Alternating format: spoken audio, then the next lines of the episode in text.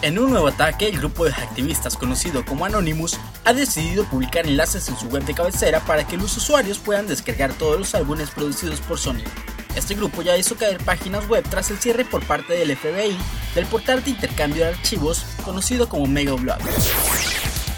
La cantante colombiana Shakira preparará un nuevo material discográfico en el cual contará con el apoyo de la producción de will.i.am, integrante de Black Eyed Peas, quien se encargará del posible dueto con la cantante Britney Spears. La disquera de Shakira ha propuesto ya el dueto al sello musical J Records para confirmar que la princesa del pop se une para grabar el tema, el cual sin duda tiene pronosticado un gran éxito.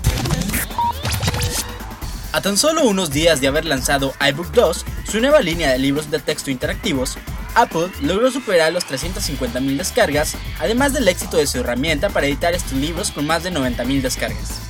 Los textos electrónicos, que incluyen libros de biología, ciencias ambientales, álgebra y química, contienen videos y otros elementos interactivos, así que ahora podrás divertirte mucho más al leer.